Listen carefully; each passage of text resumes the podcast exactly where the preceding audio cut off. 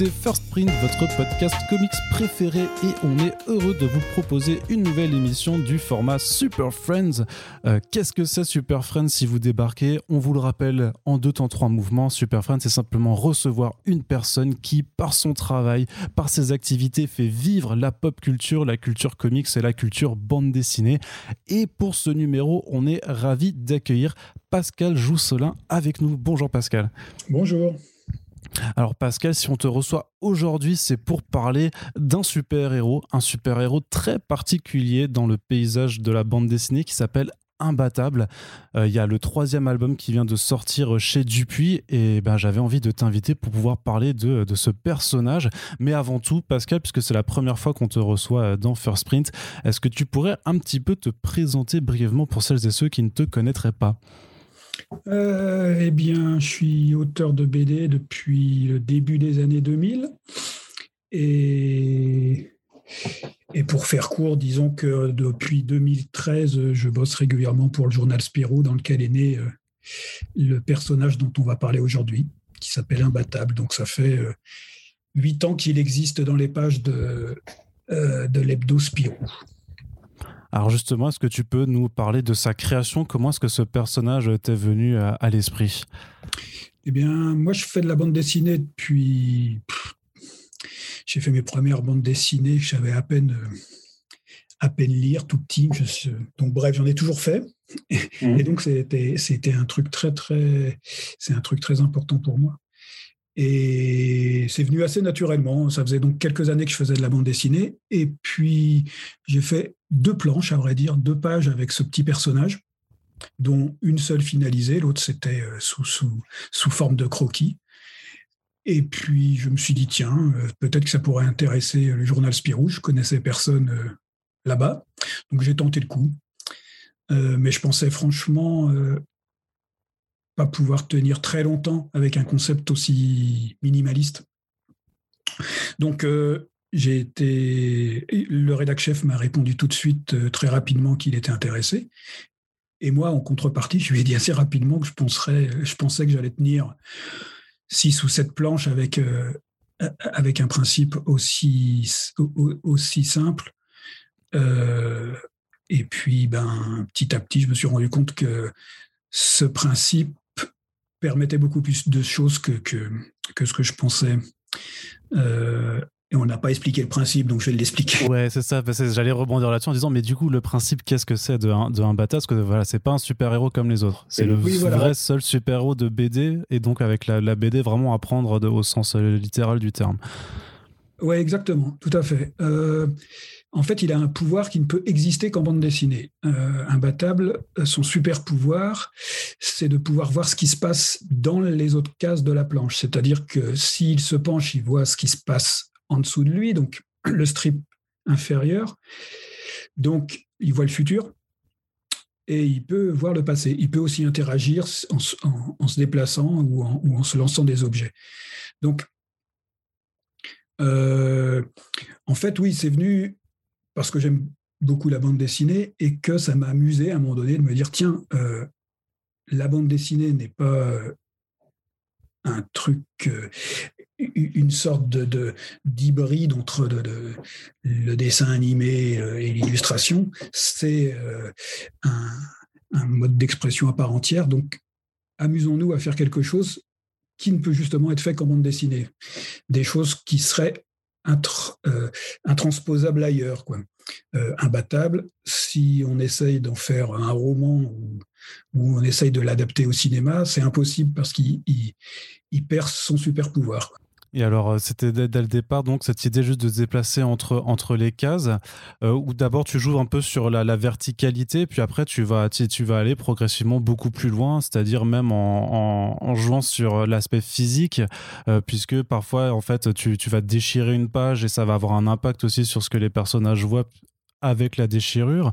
Euh, à d'autres moments, en fait, tu, vas avoir des personnages qui vont traverser les, euh, littéralement en fait, les, les planches. Euh, comment est-ce que tu as pu développer ces, ces, idées au fur et à mesure? Parce que j'imagine qu'à la base, c'était vraiment juste, ils se déplacent de case en case, mais sur une planche, et justement, bah, tu es allé beaucoup plus loin que le concept de base.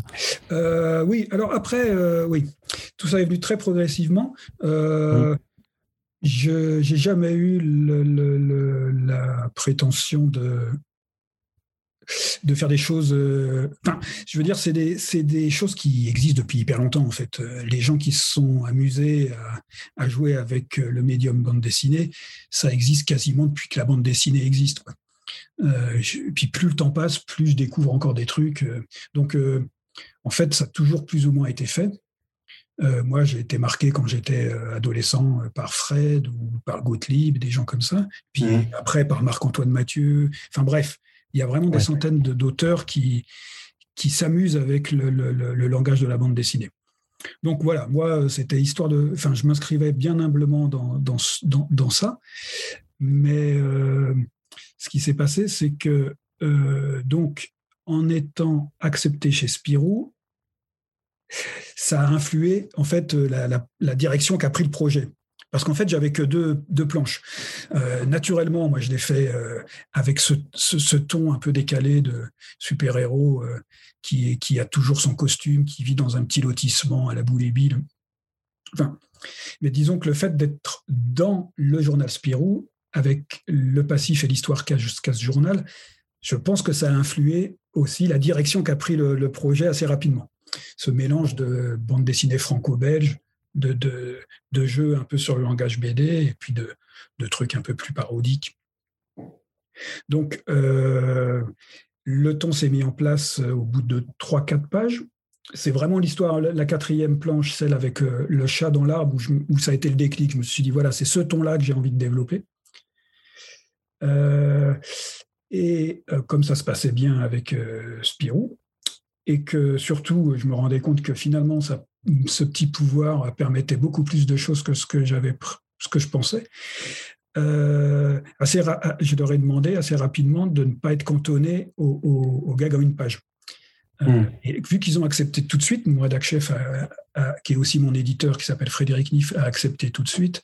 Ben voilà, ça m'a ouvert plein d'autres possibilités que j'aurais jamais eues si j'étais resté sur un format une page. Quoi.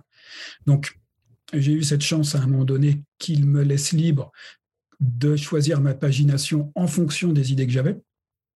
Ça a été la première, euh, la première ouverture. Et la seconde ouverture, c'est quand je me suis dit, mais tiens, euh, si je lui faisais rencontrer et affronter d'autres personnages qui ont eux aussi des pouvoirs qui ne peuvent exister qu'en bande dessinée. Euh, voilà. et tout ça dans une espèce de logique il fallait que ça reste logique. Se dire, tiens, dans un univers où il y a un des personnages qui, qui, peut voir le, qui a le pouvoir d'imbattable, comment ça se passe concrètement Les autres comprennent pas, voilà. donc chaque fois que je ramenais un nouveau personnage, il fallait trouver, enfin, il fallait prendre en compte tout ce qui avait déjà été fait comme dans la plupart des séries. Hein. Mais c'est vrai que ce qui est amusant de travailler pour une revue, c'est que les planches que je faisais m'échappaient tout de suite, étaient tout de suite diffusées. Donc j'ai eu un univers qui s'est construit euh, brique par brique, euh, chose qui n'aurait, enfin, il se serait pas du tout construit de la même manière si j'avais fait l'album dans mon coin tout seul et que j'étais allé le démarcher euh, une fois terminé, parce que je serais revenu sur sûrement, j'aurais fait mes marches arrière, j'aurais. là, quoi qu'il se passe, on fait, la, planche, elle passe dans le journal. Après, on décide de la reprendre ou non dans le recueil, mais en tout cas, elle a été lue par les lecteurs. Donc, quoi qu'on fasse, euh, on a fait quelque chose qui est à prendre en compte. Euh, et ça, c'est assez amusant de se laisser porter par, euh, ça, ainsi que par ben, des fois, tout bêtement, des numéros spéciaux du journal où on nous dit tiens, est-ce que tu n'as pas une idée sur un numéro thématique sur tel truc. Et, notamment dans le dernier album, il y a quelques histoires qui, qui, qui sont nées parce que c'était un numéro spécial. L'histoire avec la Lune, c'est parce qu'il faisait un numéro anniversaire sur, euh, sur euh, les premiers pas de l'homme sur la Lune. Donc, euh, il m'avait dit, est-ce que tu n'aurais pas une histoire d'imbattable Donc, j'ai un peu réfléchi et puis j'ai eu cette idée-là. Donc, ce qui est amusant, c'est que quelque part, peut-être que cette histoire aurait jamais existé s'il n'y avait pas eu cette contrainte supplémentaire de, thématique. Donc, le fait que c'est vraiment pas anodin que le fait que cette série soit développée dans, dans le journal Spirou. Euh, d'ailleurs, je pense franchement, comme au début, je ne pensais pas pouvoir euh, que, le concept était trop mince pour tenir longtemps. Je pense que si, si Spirou n'avait pas accepté le projet, je pense que il serait mort. Je ne l'aurais pas démarché en tant qu'album, puisque je pensais à l'époque de pouvoir faire qu'une dizaine de pages et puis qu'après ça tournerait en rond. Ouais. Alors c'est marrant parce que justement ce genre de, de, pré-publication dans, dans, le journal Spirou, comment ça fonctionne un petit peu, c'est-à-dire parce que c'est un journal qui a, qui une publication hebdomadaire. Euh, moi je t'avoue que je, je, ne lis plus Spirou depuis quelques années, mais euh, du coup c'est, tu prévois plusieurs planches à l'avance, c'est vraiment euh, en fonction du numéro, en fonction de ce qu'on te demande. comment tu dois gérer ton, ton rythme de travail quand tu sais que tu, tu, tu dois être publié là-dedans? Eh ben, c'est un peu ce qui m'a sauvé aussi le fait de plus être sur euh, sur euh, une pagination, euh, enfin, le fait de ne pas être sur une pagination définie, hum, quelque part, ça m'a permis de ne pas être coincé. C'est qu'il pouvait plus, il pouvait pas programmer avant, il pouvait pas programmer en amont. Enfin, pour être clair, le, la plupart des séries, c'est des gags en une page ou des gags en, enfin, des histoires courtes en temps de page. Ou alors c'est de la prépublication, d'aventures longues. Mais euh, souvent, les gens s'engagent à faire une série, donc il faut qu'ils livrent leur page toutes les semaines. Euh, moi, euh, le fait d'être parti avec une pagination qui tout d'un coup s'est ouverte, je me suis retrouvé dans une situation où la rédaction ne pouvait plus euh, programmer en amont euh, mes futures aventures, puisqu'il ne savait pas si elle allait faire une, euh, trois ou cinq pages. Donc, il ne pouvait les programmer que lorsque j'avais fait, je l'avais écrite. Quoi. Et mmh. donc, lorsque j'avais envoyé le storyboard à mon, à mon rédac chef. Donc, une fois que on était d'accord sur le storyboard, là, il, il programmait l'histoire et moi, je livrais les planches. Donc, j'avançais vraiment histoire par histoire. Donc, ça a été un rythme assez, c'est paru dans le journal, un rythme assez irrégulier. Euh, d'ailleurs, on n'en est qu'au troisième tome après euh, aujourd'hui, donc euh, je suis à 150, 160, ouais, 160 pages, peut-être un peu plus. mais en 8 ans, donc 8-9 ans, mmh. c'est pas énorme. En 8 ans, c'est pas énorme. Surtout qu'on a vu qu'il y avait quand même une, pause un peu plus importante entre euh, la, parution en album des, euh, des tomes 1 et tome 2 et du tome 2 et du tome 3. C'est parce que tu avais ralenti le rythme, tu étais embarqué aussi sur d'autres projets, j'imagine euh, Alors, le tome 1, il s'est passé plusieurs choses. comme moi, au début, je pensais réussir à faire 10 pages, les choses se sont vraiment débloquées que petit à petit. donc, le fait de pouvoir faire des paginations plus larges, le fait de me dire tiens si je faisais, si lui je lui faisais rencontrer d'autres personnages ayant d'autres pouvoirs, donc ça m'a ouvert pas mal de possibilités, mais au final à un moment donné je me suis dit tiens je vais peut-être réussir à faire 30 pages, et puis après je me suis dit je vais peut-être réussir à faire euh, l'équivalent d'un album, après tiens mmh. peut-être 60 pages, donc mais à aucun moment, euh, enfin c'est là, là c'est pareil. Je ne sais, sais, pas si je ferai un tome 4. Euh, donc en fait, les choses sont progressivement. Donc la, la, le, fait de programmer ça euh, en tant qu'album est venu assez tard, quoi. Est venu assez tard. Et puis j'ai Dupuis, à l'époque, il savait pas trop dans quelle case le mettre. Il savait pas trop par quel bout prendre ce projet-là, parce que euh, ça doit être tout public. Il voyait bien qu'il y avait pas mal d'adultes qui étaient intéressés, qui, qui le lisaient aussi.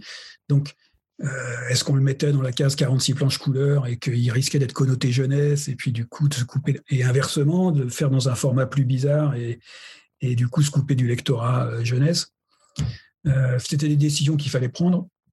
donc ça a un peu traîné. Moi, vu que je savais pas combien de temps enfin combien de pages j'arriverais à faire et qu'en plus voilà moi j'étais j'étais rémunéré à la public, pour la publication dans Spirou. Donc si vous voulez rien enfin en gros rien rien ne me pressait quoi. Euh, donc euh, hmm. euh, le tome 1 en effet est sorti assez tard.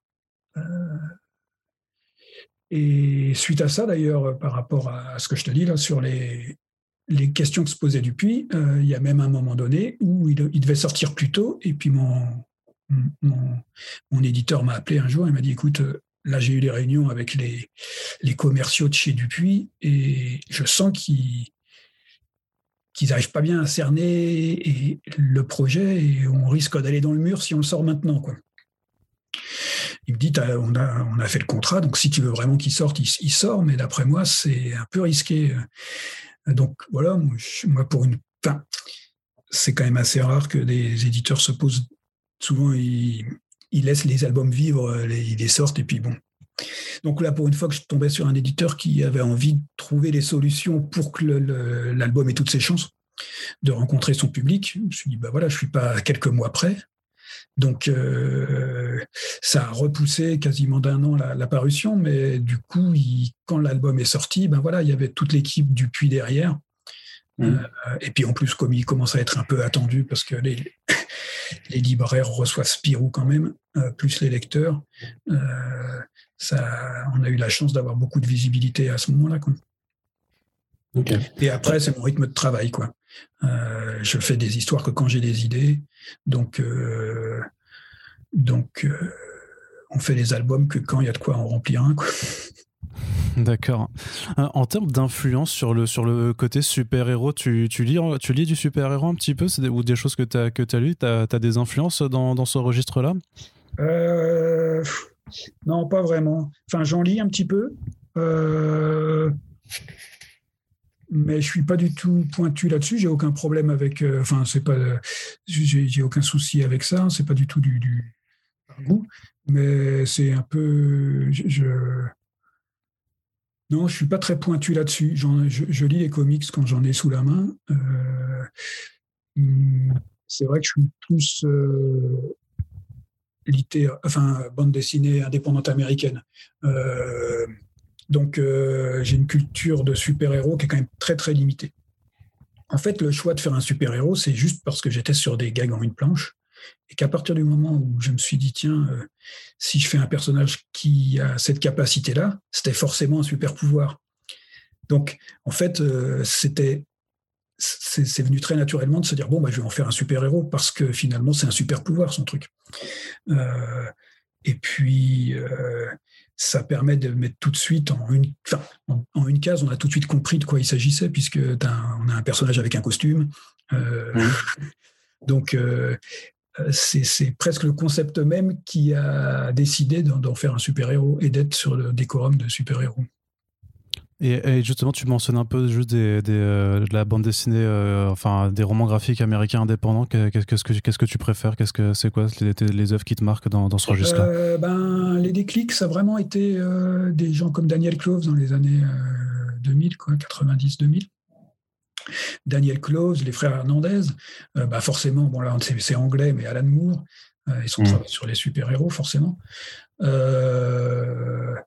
la petite les, Canadiens, euh, Seth, euh, Joe Matt et Chester Brown. Euh, bah Chris Ware, forcément, quand Chris Ware mmh. voilà. Et puis, sinon, je ferais que c'est aussi le strip américain, les Peanuts, Bill Watterson. et puis, j'ai découvert Cul-de-Sac grâce à la belle réédition d'il y a quelques années, là, chez ouais. je ne connaissais pas du tout. j'ai trouvé ça incroyable cul-de-sac. Et, et, voilà, et en comics plus mainstream, euh, euh, qu'est-ce que j'ai lu? Oh, Un peu de tout. Je, prends, je, lis ce qui me tombe sous la main. J'ai bien aimé euh, Gotham Central récemment. Ouais, ok, très, très, très bien. Et puis, oui, bah, j'ai rien ne me vient particulier là, mais voilà, j'ai pas de, de j'ai des goûts assez larges en bande dessinée. Parce que dans, dans, le deuxième tome, tu faisais quand même apparaître euh, certains membres de la Justice League euh, dans une histoire où justement t'emmènes imbattable euh, aux, aux États-Unis. C'était quand même une façon de leur rendre un petit hommage. Oui, oui, oui. Oui, et puis inévitablement, quand on fait un super-héros, après j'ai la culture de base de tout le monde, c'est-à-dire que je connais Hulk sans jamais avoir lu d'épisode de, de, comics de Hulk. Euh, donc, euh, en effet, inévitablement, il y avait eu le côté parodique qui est arrivé, euh, qui est plus flagrant en effet quand ils vont aux États-Unis, mais qui est arrivé de manière un poil plus cachée dans le tome 1, parce que la première personne qu'il affronte, c'est un grand-père, un pépé qui bouliste, qui a son pouvoir que quand il s'énerve, il change de couleur. bon, donc, et après, il rencontre aussi une espèce de, de de double du, Joker, mais version. Ouais, le, plaisantin. Le plaisantin, voilà.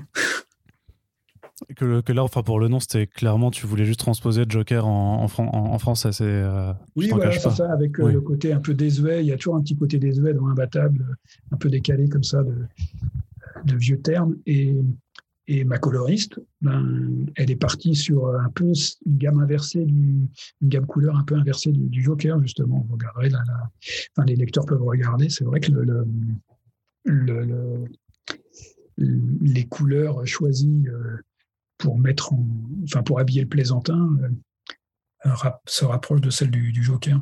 Justement, tous, ces personnages que tu as bâtis, comment, comment on construit un univers, comment on construit du coup ces, bah, ces, super vilains, mais même le, les, les, les, sidekicks un petit peu, puisque à l'instar quelque part d'un Batman, ben, imbattable aussi un sidekick, un jeune adolescent qui s'appelle Toody. Euh, on a aussi même la police qui intervient. Euh, on a Jean-Pierre qui alors qui est, qui est peut-être pas l'équivalent de Gordon non plus, mais qui voilà qui est l'agent de la police locale, puisque tu restes ouais, dans un contexte un petit peu de, de petit village, de petit village français. comment est-ce que tu as pu développer tous ces personnages? Euh, ils te, viennent, ils te viennent comment à l'esprit? Ben, C'est vrai que c'est venu assez naturellement, mais tu as raison de parler de Gordon. Et de... Parce qu'en fait, voilà, à un moment donné, euh, je me suis rendu compte qu'il y avait ce côté super-héros de proximité. Donc ça m'a amusé que finalement de se dire, tiens, il n'est pas dans une euh, énorme technopole, genre Gotham City ou il, est vraiment dans une petite cité pavillonnaire, une petite ville tranquille. Euh, il n'est pas ami avec euh, Gordon ou euh, un agent du FBI, mais avec un petit gendarme. et pareil, son sidekick, c'est un stagiaire de troisième qui a la voiture. Donc, voilà. c'est vrai qu'il y a des passages un peu obligés, même si on est sur les histoires de super-héros le savant fou, des choses comme ça. Un, ouais, je pense qu'il y a un mélange aussi de, culture euh, de, bande dessinée franco-belge. C'est vrai que le savant fou, c'est autant finalement euh, des, vieilles aventures de héros franco-belges que, que, des histoires de super-héros. Euh, mais c'est vrai que comme j'ai vraiment écrit les histoires au fur et à mesure, tout ça s'est fait assez naturellement, de manière vraiment instinctive. Et j'ai vraiment, même, j'ai eu du mal à trouver le premier vrai méchant. Euh, je, fais toujours un pas de côté parce que euh, j'avais du mal, vu l'univers, à envoyer des, des, personnages en prison. Donc euh, le, mmh. premier méchant, j'ai vraiment dit qu'est-ce qui justifierait que ce mec-là, que, que, ce méchant aille en prison? Ouais, c'était assez. J'ai mis vraiment beaucoup de temps et la plupart du temps d'ailleurs il y a très peu de vrais méchants dans Imbattable. C'est souvent des incompréhensions qui font affronter des, personnages. Oui, et puis même dans le cas du plaisantin, qui est un peu ton, vrai méchant de départ, au final, ses envies, c'est pas non plus de vouloir euh, tuer des gens ou dominer le monde, c'est juste de. Voilà, parce qu'il il a, ses, petites lubies, il veut que tout le monde euh, fasse. Euh, c'est de la méchanceté, mais bon, c'est. on n'est pas dans un. Voilà, c'est pas un psychopathe criminel forcément. Oui, oui, oui, bah, tu mets le doigt sur un truc intéressant parce qu'en effet, euh, finalement, euh, euh, il y a plusieurs choses dans Imbattable et donc l'aspect visible de l'iceberg, ça va être les astuces sur le langage BD, un personnage qui, traverse la page, un autre qui va rendre les bulles, les bulles vont devenir physiques.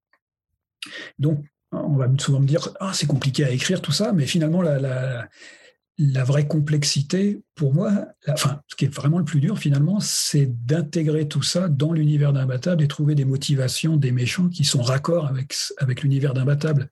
Donc les méchants doivent être décalés. Euh, et donc à chaque fois, il faut trouver une, motivation euh, ouais, voilà, raccord avec, euh, avec cet univers. Donc, euh, donc c'est sûrement pour ça tous les pas de côté, en faisant des méchants qui, qui, qui en sont pas vraiment. Quoi. Mais, justement, c'est alors quand, tu as une histoire, notamment quand c'est celles qui sont vraiment développées sur plus que quatre planches, qu'est-ce qui intervient en premier? C'est l'idée de l'astuce narrative et après, ou c'est l'histoire? Et euh, par exemple, dans le cas des bulles qui deviennent physiques, est-ce que c'est d'abord, tu dis en recherchant un peu comment varier les, idées, tu dis ah ça ça je peux le faire. Les, les buts c'est vrai qu'elles sont là, mais qu'est-ce qui se passe si elles sont physiques? Et ensuite tu développes l'histoire autour. Ou alors tu avais envie plus de raconter l'histoire d'un papy qui qui s'énerve ou alors d'un mère un petit peu véreux qui parce qu'il y a aussi des ce, genre de, thématique. Ouais, c'est ce que ce que tu ce que tu as dit en premier dans le cas de Pépé Cochonnet, c'était vraiment ça, me dire tiens, euh, je vais faire quelque chose avec les bulles. Donc comment euh, intégrer, faire une histoire euh, qui me semble intéressante et comment intégrer ça dans l'univers d'imbattable. quand il y a une nouvelle astuce, c'est souvent ça. quand c'est des choses plus variations sur le même thème, parce qu'il n'y a pas des, nouveaux personnages ou, des nouveaux jeux sur le langage BD dans chaque histoire, euh, souvent, là, c'est plus une envie de raconter quelque chose. Euh, donc, j'essaye de voilà, panacher tout ça. Euh, à partir du moment où ça a commencé à sortir en album, la question d'équilibrage de, des histoires, justement, de trouver des, des, nouveaux persos, des histoires longues, des histoires courtes, des variations sur les mêmes, sur des choses déjà déjà défrichés et puis euh, des nouveaux pouvoirs, voilà, euh, c'est venu de manière plus prégnante. Parce qu'au début, c'est vrai que voilà, je faisais quand j'avais l'inspiration. Après, il a fallu prendre en compte les contraintes de se dire bon, si je veux un tome 2 équilibré, il faut qu'il y ait quand même le lot de nouveaux personnages. Euh, et pareil pour le tome 3. et lorsque je fais, en règle générale, lorsque je fais réintervenir un personnage, c'est parce que j'estime que j'ai pas fait le tour de tout ce qui permettait le plaisantin, il y a une deuxième aventure avec le plaisantin qui s'échappe de prison, c'est parce que voilà, je me suis dit, tiens, euh, c'est encore possible de faire des choses avec lui. Même chose pour Pépé Cochonnet, euh, lorsqu'ils font équipe euh, et qu'ils traversent l'Atlantique pour aller aux États-Unis oui, oui, justement, ils, affrontent Chromaline qui, elle, permet de jouer sur toutes les couleurs. Donc là, j'imagine que euh, c'est ta coloriste qui, a pu, euh, qui a pu beaucoup s'amuser. C'est toi qui lui donné des indications. Elle te proposait aussi euh, des, choses à faire sur, le thème de l'impact des couleurs dans la bande dessinée? alors, Laurence, ma coloriste, elle m'avait soufflé une idée qui finalement est plus. elle m'avait soufflé l'idée du ton de soutien. Alors, c'est un truc un peu technique, mais finalement, euh, on va dire que ça s'est plus dérivé en ce qui se, euh, l'aventure qui a dans le tome 3, euh, Opération Jean-Pierre, avec un vernis sélectif. C'était plus un procédé d'impression presque. le ton de soutien, si vous voulez, c'est en, bande dessinée, le noir, il vient en surimpression sur nos couleurs. Donc, si sous ce noir, il y a deux couleurs différentes, euh, on, va, on va voir à travers, parce qu'à un endroit, le noir 100% va s'additionner avec le papier blanc, donc avec rien du tout. Et si à côté, ce noir 100% s'additionne avec euh, euh, un rouge qui est en dessous, eh ben, il, va, il va paraître beaucoup plus foncé. Quoi. Donc on va avoir un aplat noir, mais on va avoir des nuances dans cet aplat noir. Donc on, techniquement, on ajoute un ton de soutien qui se glisse sous sous le noir pour unifier, pour pas qu'il y ait ce, genre de souci de transparence. Bref, donc elle m'avait parlé de ça. Et finalement, l'idée est plus partie sur, euh, sur utiliser un vernis sélectif pour, euh, pour faire une histoire, un, vernis qui vient en plus euh, sur le, en surimpression. mais la couleur, non, c'est moi qui ai eu l'idée. Par contre, en effet, oui, pour toutes les vibrations, à un moment donné, l'idée c'était que, que, le personnage se défende en faisant vibrer les couleurs. Ah oui, oui, je, je, même, me suis même déplacé chez elle pour qu'on voie vraiment ensemble euh, comment euh, agencer mmh. le, jeu de vibration couleur sur les pixels pour que, pour que ça fasse un peu mal aux yeux. Quoi. Oui, parce que j'ai quand même euh, aussi une question à te poser, c'est sur la, complexité de certaines histoires, parce que même si, enfin, je pense que ta force quand même, c'est de réussir à nous faire comprendre des, des, histoires ou des gags avec voilà de la lecture en fait où on est obligé de parfois en fait euh, arrêter de suivre le fil narratif habituel. Mais toi aussi dans, dans la construction c'est euh, comment tu, tu, vraiment tu construis euh, tout ça sans sans t'y perdre? Parce que je, je, pense vraiment tu vois à, certaines histoires sur le long cours. Donc par exemple quand le plaisantin doit traverser une page littéralement bah tu dois prendre en compte le fait que ce que tu vas dessiner sur la page de de l'autre côté, en fait, doit se répondre à ce que tu dessines sur, sur l'autre. Je, ne sais même pas si j'arrive à être assez clair, mais les gens qui ont vu euh, euh, sauront. Mais, euh, mais, de la même façon, tu as une histoire ou un moment où tu t'amuses tu, un peu à, dédoubler les dimensions. Et donc, sur le papier, ça se, ça se traduit par le fait que tu as une une, demi-planche en fait qui s'ouvre et qui permet d'avoir deux histoires en parallèle. Donc c'est vraiment le, les dimensions parallèles. Et c'est ça en fait. Mais dans cette construction là, comment est-ce que tu, tu, arrives à, à, avoir les plans en te disant donc dans cette case je dois dessiner ça pour que de l'autre côté il y ait ça qui apparaisse et que tout en bas en fait un batave aussi peut-être faire une référence à ce qui se passe tout au-dessus de lui. Et enfin parce que enfin moi c'est vraiment ça qui m'impressionne à chaque fois que, je lis euh, tes planches, c'est je me dis mais comment est-ce que dans ta tête ça arrive à être clair pour que le résultat apparaisse comme ça? Est-ce que tu, tu, retravailles des planches aussi parfois ou est-ce que c'est très limpide dès le départ? C'est euh, euh, ben, c'est sûr que pour des trucs euh, très visuels comme ça, c'est tout de suite le storyboard. Mmh. Le storyboard. Et souvent, par exemple, pour prendre une des planches du début, une des plus connues qui est le chat, euh, qui se baisse pour attraper un chat dans un arbre. Euh, pour des raisons d'efficacité, euh, il n'y avait pas 50 000 endroits où la mettre, où, situer l'action dans la planche. Donc en gros, j'ai ma planche, je me dis, bon, là, il faut mieux que ce soit au milieu pour qu'on ait un avant, un après sur la même ligne. donc l'action va se passer là. Donc en gros, il y a la contrainte de, spatiale de se dire, l'action se passe à tel endroit de la planche. Donc ensuite, il faut presque remplir. Donc il faut une intro, et il faut une conclusion. Donc souvent, c'est ça, c'est qu'à un moment donné, euh, je me dis, bon, euh, l'action va être se situer à tel endroit, donc j'ai tant de cases pour, euh, pour, pour amener ça, ou pour... La, là, c'est bien, j'ai le temps de faire de faire un petit gag. c'est pour ça que c'est ce serait impossible pour moi de déléguer ce projet-là, d'en faire que le scénario, parce que finalement, mmh.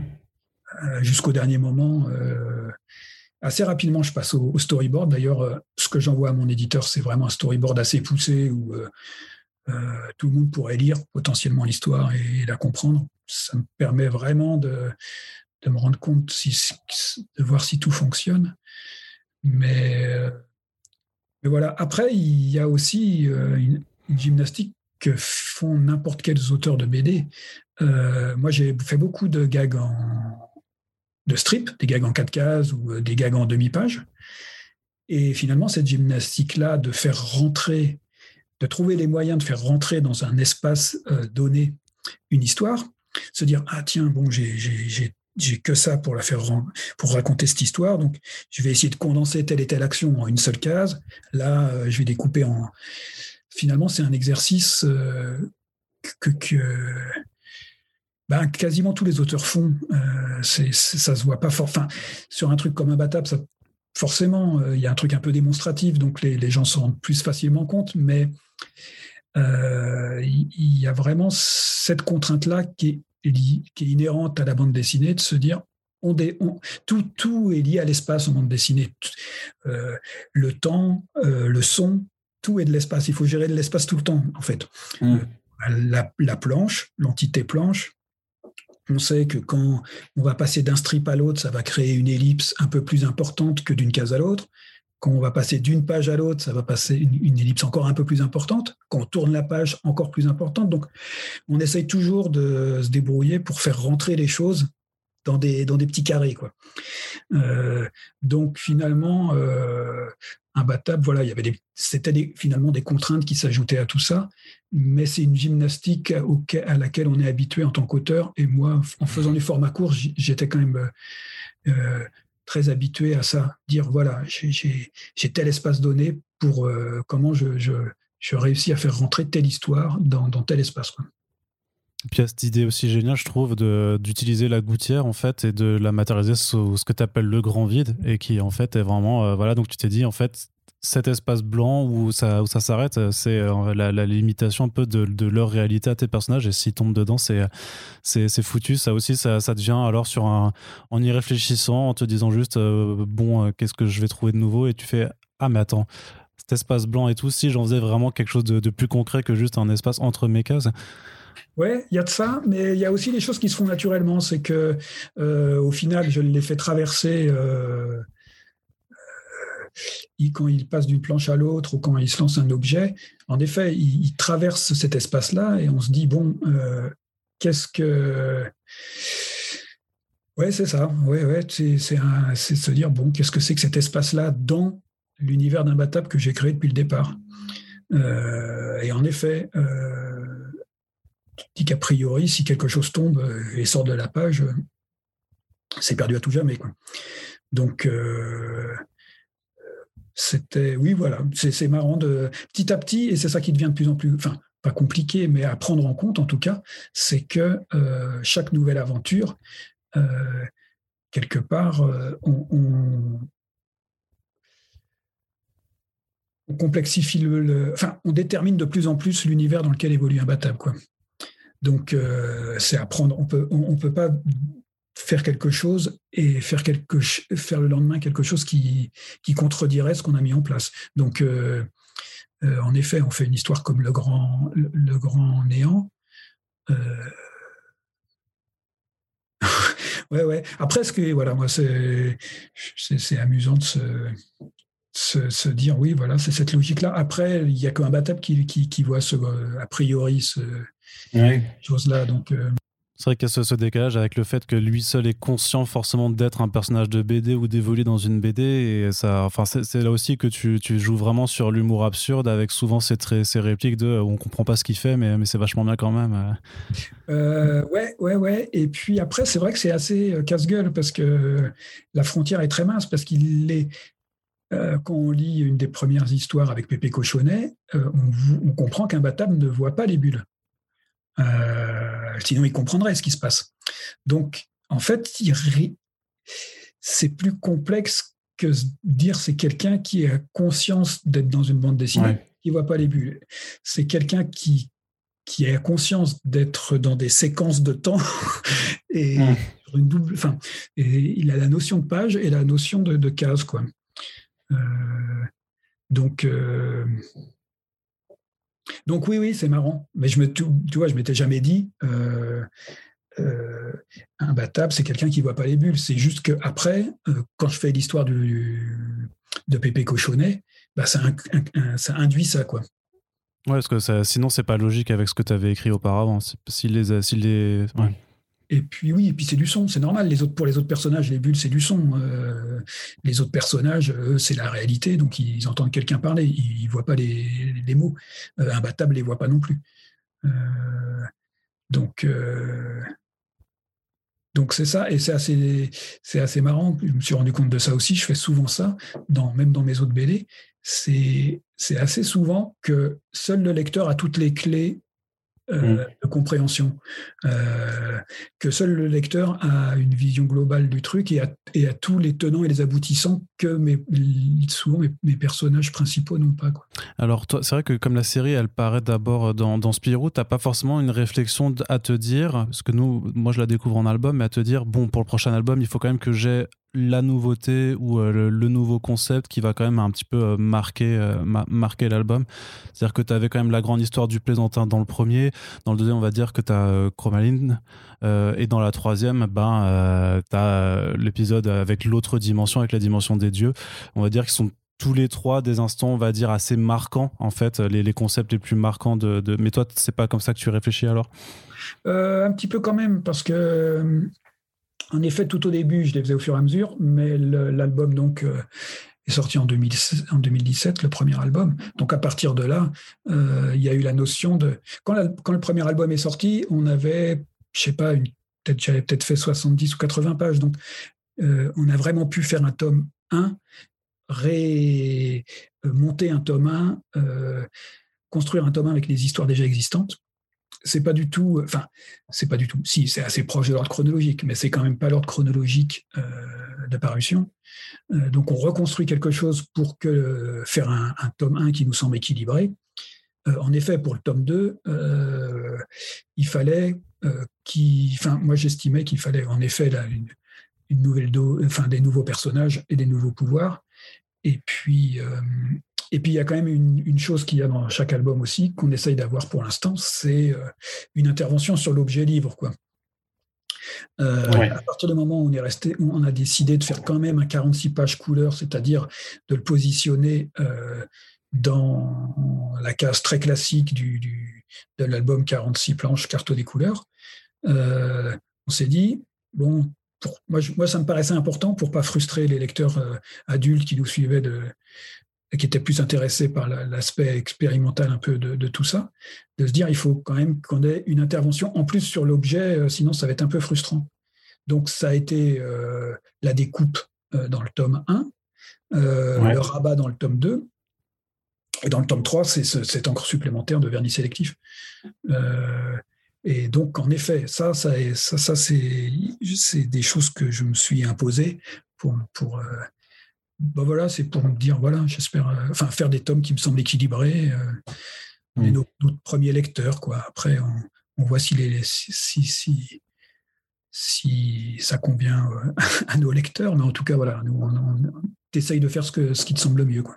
Et puis il y a quand même aussi une trajectoire un petit peu d'évolution de tes personnages, parce que j'ai quand même eu l'impression au, fil, au fur et à mesure de la lecture, c'est que euh, justement tu utilises plus non plus les personnages après pour leur simple capacité ou leur simple un petit peu apport humoristique à, à l'univers d'imbattable, mais ils commencent à avoir leurs propres euh, euh, envies, leurs propres, euh, leurs propres arcs narratifs. Hein. Tidou, il est amoureux. Bah, Jean-Pierre a aussi, en fait, on découvre son passif et ça, bah, la, tragédie qui, qui, l'a touché. Et ouais, tu, et, tu, et c'est marrant parce que du coup, ce troisième album a un côté un peu plus, je dirais, ouais, un peu plus mélancolique, un peu plus porté sur l'émotion et sur le, en fait, la personnalité vraiment de, de chacun de ces petits personnages. Et c'est, tu vois vraiment l'univers et les personnages évoluer alors qu'au départ, peut-être qu'il y avait juste une volonté de s'amuser juste purement et simplement sur, sur la BD. Euh, oui, c'est vrai. Ouais, ouais.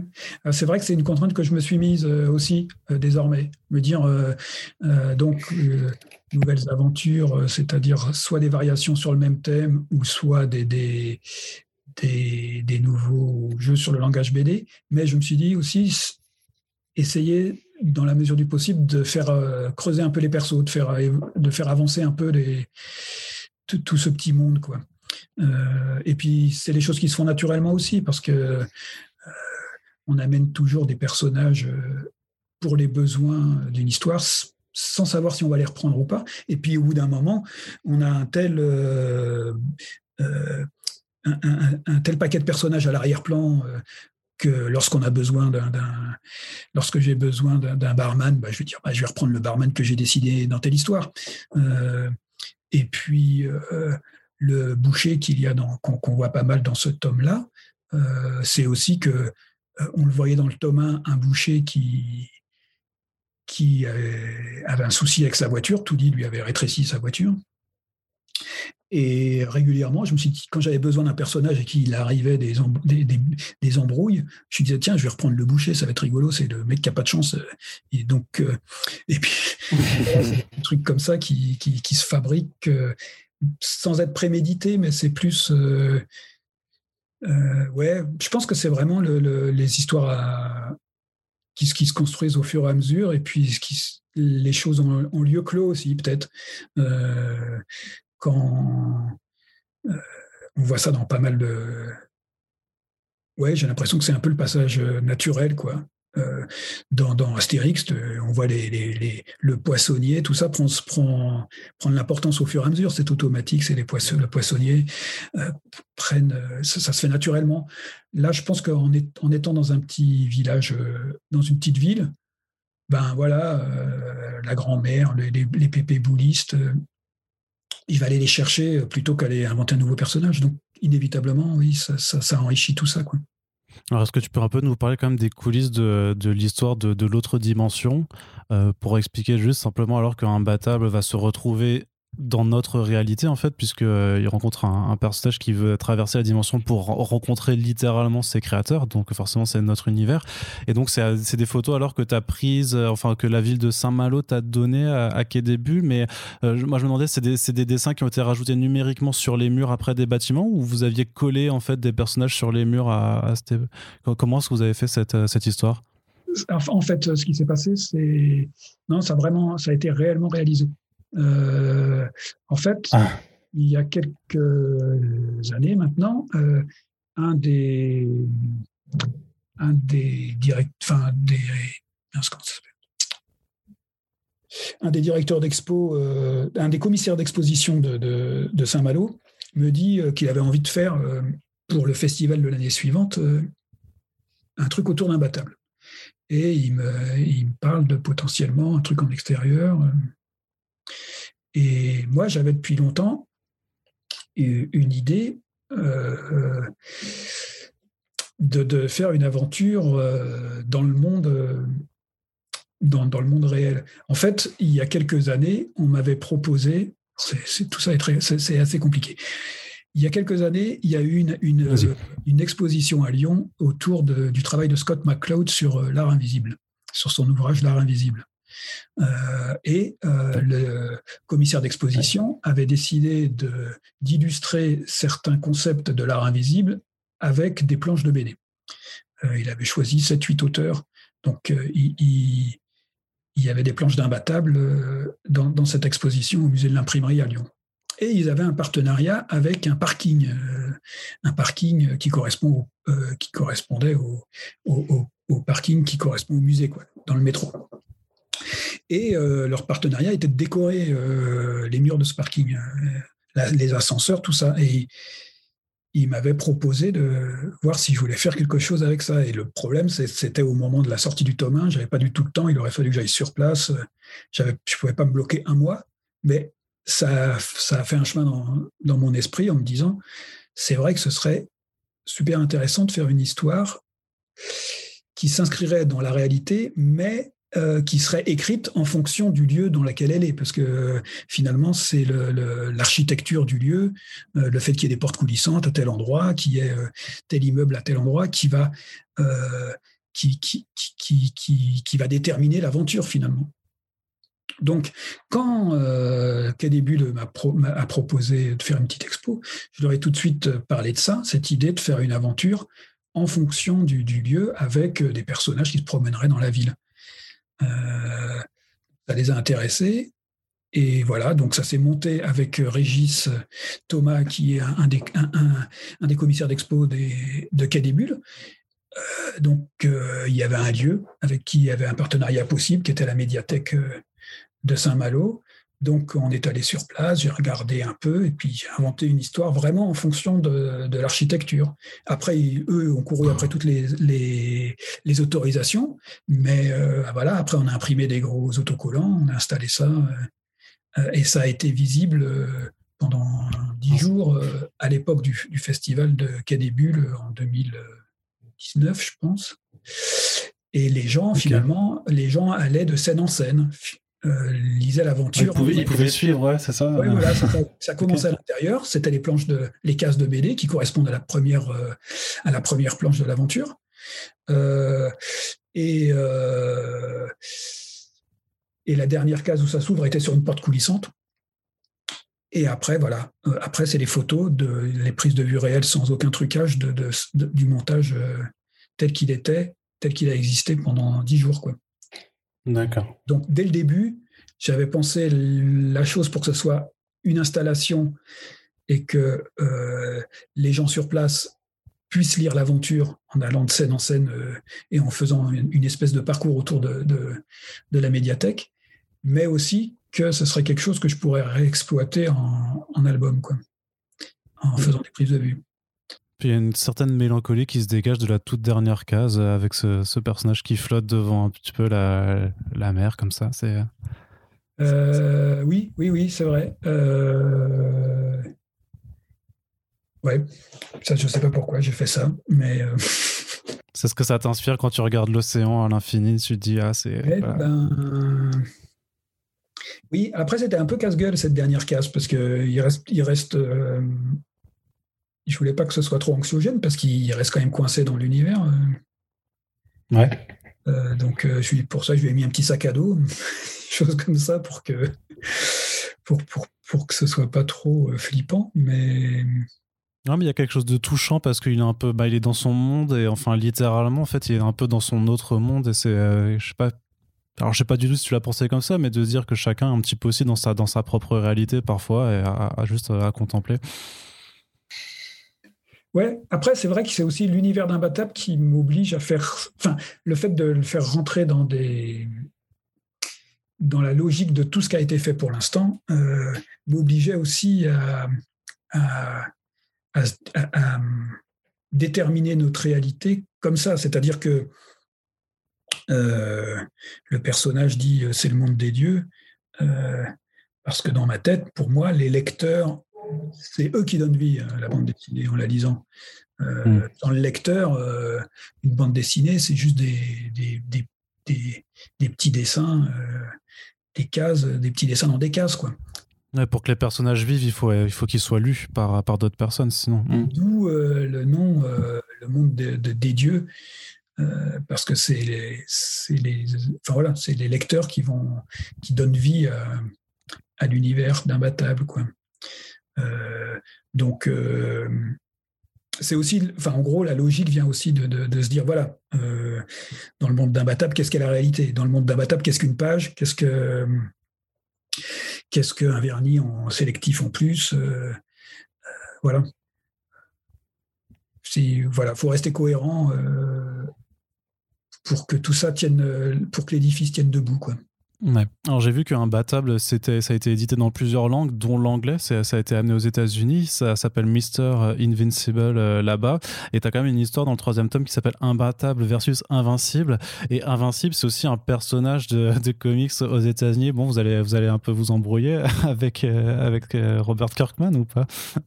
Ouais, ouais, ça devient un peu fou. ben, en fait, en plus, pour compliquer le truc, c'est que la première version, ils ont fait une version numérique euh, euh, où il s'appelait tout bêtement Invincible, une version numérique anglaise, euh, qui, qui, je pense, est, plus ils font ces versions numériques anglaises plus pour démarcher des, des, traductions, je pense. Mais n'empêche qu'il y a eu une version numérique anglaise où il s'appelait Invincible, et lorsqu'il est passé, lorsqu'il y a eu une version mmh. américaine, en effet, ils se sont posé la question euh, il y avait le souci, en effet, de Invincible de Kirkman, mais il y avait aussi le souci des indestructibles, parce que je ne sais plus c'est quoi le nom des indestructibles euh, de Pixar. Euh. Incredibles, c'est The Incredibles, je crois. donc voilà, ils ne savaient pas trop comment l'appeler, et Invincible, donc ça ne marchait pas, puisqu'il y, avait, il y avait déjà le super-héros, et ils ont proposé Captain quelque chose, Captain Invincible. Et moi, ça m'allait pas parce qu'il y avait un côté militaire qui n'était pas raccord avec Imbattable. Donc, je leur ai proposé Mister Invincible, qui était plus euh, raccord avec l'univers. Et du coup, euh, du coup, ça leur, a, ça leur est convenu, quoi. Mais en effet, oui, ils vont avoir un petit souci euh, quand j'ai écrit Imbattable contre Invincible. 3, je me suis dit, tiens, qu'est-ce qu'ils vont faire là? Bah, Après, il y a la traduction littérale qui est Umbettable, mm-hmm. qui, sonne, un peu nul, quoi, mais Ils pourront peut-être s'adapter, euh, s'adapter là-dessus. Euh, tu disais avant que tu n'étais pas sûr d'un, tome 4, mais, euh, mais en ouverture quand même de, de, cet entretien, tu peux nous dire un petit peu quand même si tu as, encore de la suite dans les idées pour, pour Imbattable. On va quand même un petit peu, on peut espérer le retrouver. J'ai encore quelques petites idées, quoi, mais comme tout, il faut qu'elles mûrissent. Il faut qu'elles mûrissent. Quoi. L'histoire d'Imbattable contre Invincible, là, avec les cartouches de récitatif, ça faisait deux ans que je l'avais dans un coin de la tête. Ah oui, d'accord. Mais que je m'étais dit, il faudrait que je fasse un truc avec ça. Et puis, euh, voilà, le, truc, euh, laisser le truc un peu mûrir. Euh, voilà, là, j'ai quelques, notes, mais disons qu'il y a pas mal d'écueils. Il faut que je laisse mûrir le truc pour, voir par quel, bout, le prendre. Mais, mais en effet, oui, c'est plus sur des principes, des, encore quelques principes que je n'ai pas utilisés, de choses spécifiques à la bande dessinée parce qu'en effet, maintenant, les personnages, euh, ils ont un peu leur vie propre. Je peux les mettre un peu en situation et il se passe des choses. Euh, donc, euh, c'est des déclencheurs. Maintenant, ça va être plus, plus telle ou telle astuce. Quoi. D'accord, très bien. Mais bah, écoute, on, va, on, attendra. Alors, on sera patient et on espère que ça, ça mûrira très bien dans ta tête et puis sur, sur tes planches. Merci beaucoup, Pascal, d'avoir été avec nous. donc, pour rappel, Imbattable, c'est trois tomes qui sont à découvrir chez Dupuis. Ça coûte 10,95€ par tome. Et c'est de la très très bonne BD. Vous, euh, vraiment, si vous connaissez pas, je vous le dis vraiment, testez et vous serez conquis. En tout cas, on espère que ce Super Friends vous a plu. N'oubliez pas que les partages, c'est le plus important pour pouvoir faire vivre le podcast. Hein. C'est comme les, les personnages de BD. Pour que le podcast vive, il faut qu'il soit écouté et partagé au plus grand nombre. Et on vous dit à très bientôt pour le prochain podcast sur First Print. Salut